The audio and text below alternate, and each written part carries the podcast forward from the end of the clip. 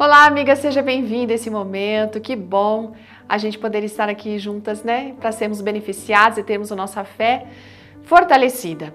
Hoje, o que nos fortalece a fé vem no texto de 50, Salmo 58, 11, que diz o seguinte: Na verdade, existe sim recompensa para o justo.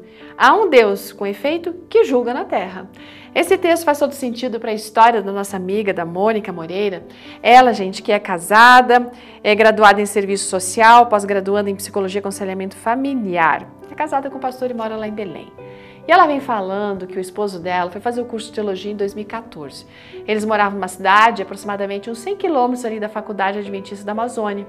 Como foi possível manter as viagens diárias por um benefício da própria prefeitura da cidade em que eles estavam morando? Eles iniciaram essa rotina de viagens, né, de morar num lugar e estudar no outro, e inclusive trabalhar. Alguns meses depois, a própria Mônica começou o curso superior dela e foi necessário então ela enfrentar também viagens diárias de barco. Gente, foram quatro anos, pensa bem a situação, trabalhando fora, estudando em outra cidade e ajudando o marido. Em algumas situações, ela tinha que acordar, que ela conta aqui, três e meia da manhã para chegar ao porto hidroviário para conseguir ir na primeira viagem. Né? Como o passe era limitado, apenas os cinco primeiros estudantes conseguiam aquele passe gratuito. Então, ela precisava chegar muito cedo. No último ano do período dos estudos, ah, sim, a batalha ficou mais difícil, porque eles precisavam ter tempo para escrever o TCC, fazer o trabalho de conclusão de curso. A Mônica precisava muito de um milagre. E para conseguir cumprir as horas do estágio, ela também não estava vendo nenhuma possibilidade, gente. Os horários estavam completamente preenchidos. Ela trabalhava pela manhã, saía literalmente correndo para ir para a faculdade e só chegava à noite. Então ela orou a Deus, Senhor, por favor, olha a minha situação. Deus ouviu, gente. A chefe da Mônica a chamou e disse que ela estava pensando na situação que ela estava vivendo naquele momento. E ela assim, olha, eu entendo que eu tenho que ajudar você.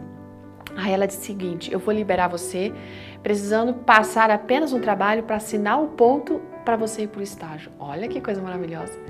No último mês dos estudos, as vieram outras recompensas de Deus. Eles conseguiram entregar os TCCs no tempo determinado e com nota máxima. Gente, olha que show!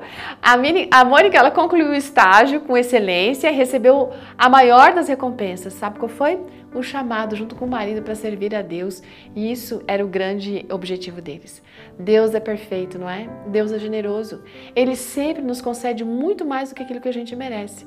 No último dia do ano, ela recebeu mais um presente. Ela ficou sabendo que eles estavam grávidos. Eita, um bebezinho chegando. Então, amiga, não tema enfrentar os desafios da vida.